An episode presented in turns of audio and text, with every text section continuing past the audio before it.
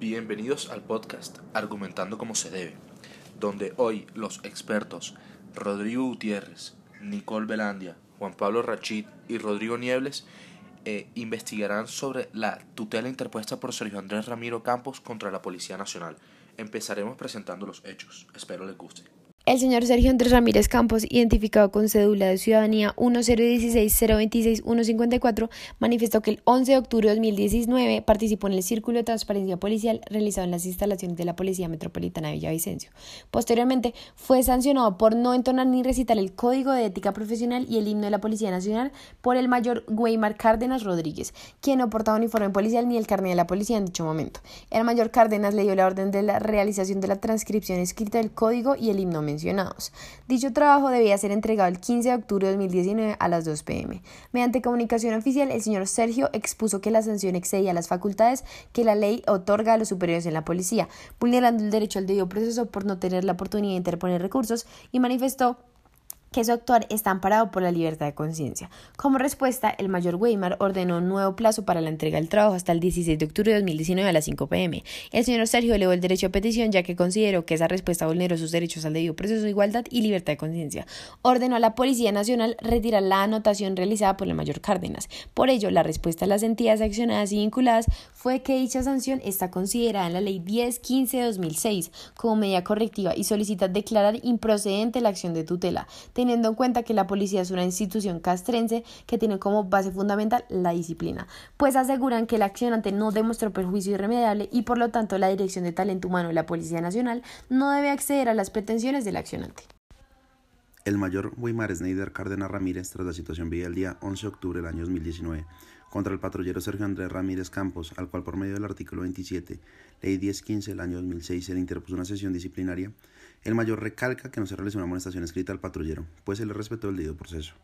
puesto que la sanción disciplinaria únicamente es un registro cuyos responsables son la Dirección de Talentos Humanos, los cuales no generan antecedentes disciplinarios, sino que son medios preventivos para regular la disciplina. Por ello, el mayor pide que se declare improcedente la acción de tutela, pues en toda acción interpuesta al accionante hace parte de medios correctivos, también se alega que es improcedente la acción de tutela por carecer de requisitos de subsidiariedad. Por ello, el mayor pide que se declare improcedente la acción de tutela, pues toda acción interpuesta al accionante hace parte de los medios correctivos, pero esto no significa un proceso disciplinario, pues este aún no ha sido iniciado contra el accionante. Lo único que se ha realizado contra el mismo son anotaciones de seguimiento, las cuales no inciden ni afectan en la relación cuantitativa del policía, conforme como lo establece el artículo 23. Ante esto, el doctor Germán Humberto Rincón, en calidad de apoderado judicial del accionante a partir del día 22 de enero del 2020, según poder y oficio anexo, se pronunció, se pronunció sobre la acción de tutela interpuesta por su representado, refiriéndose a la neutralidad de parte del Estado, Policía Nacional y sus funcionarios con temas relacionados con Dios o nombramientos similares. Este recarga los perjuicios de orden moral ocasionados al accionante por declararse ateo y ser congruente con ese desarrollo de vida, por lo cual se solicita que se borre cualquier anotación virtual o escrita relacionada con el tema y que se le respete la libertad de culto al accionante. Adicional a todo esto entra el señor Oscar Andrés Acosta Romero, el cual es un reencuentro sobre su vida cuando era miembro activo de la policía y habla acerca de la palabra Dios, pues este mismo era una persona atea, y recalca que no se le respetó su libertad al culto.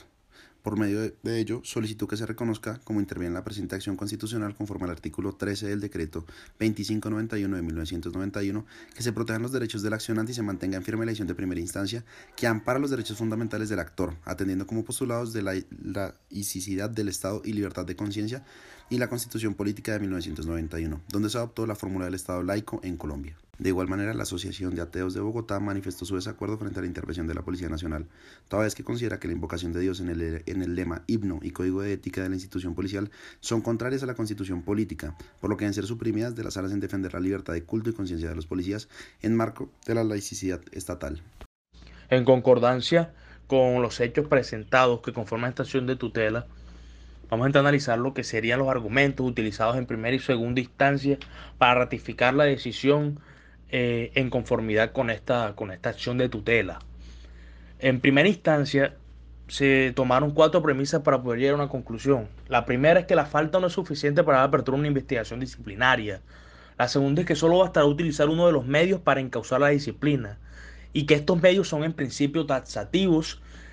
y que además Estos medios para encauzar la disciplina no establecen anotaciones en el formulario de seguimiento o en las hojas de vida. También se tiene en cuenta y en conformidad con el decreto 1800 del 2000, el formulario segundo de seguimiento hace parte de la evaluación del desempeño policial, por lo que la anotación escrita le restaría puntos y afectaría la ubicación del accionante en procura de una eventual aspiración de ascenso. Y que esto también corresponde a una amonestación que no se surtió con el debido proceso, como está establecido en los artículos 37 y del 45 del mencionado decreto. Conforme a estas premisas, el Juzgado Segundo Civil del Circuito Especializado en Restitución de Tierra de Villavicencio y además teniendo en cuenta normas jurídicas generales para poder resolver este caso, ha concedido el amparo de precado por el accionante.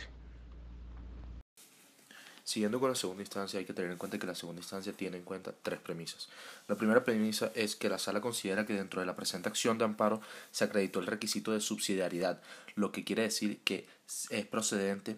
la acción de tutela y las pretensiones presentadas.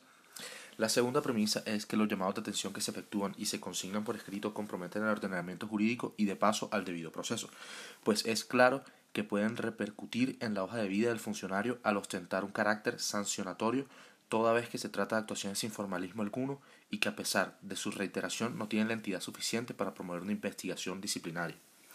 Y por último, la premisa 3, que es que se puede concluir que si la falta cometida no es suficiente para dar apertura a una investigación disciplinaria, bastará con utilizar uno de los medios preventivos para enacusar la disciplina de los señalados en el artículo 27 de la Ley 1015 del 2006. Y la conclusión es que se confirma la sentencia proferida el 12 de febrero del 2020 por el Juzgado Segundo Civil del Circuito, o sea, la primera instancia.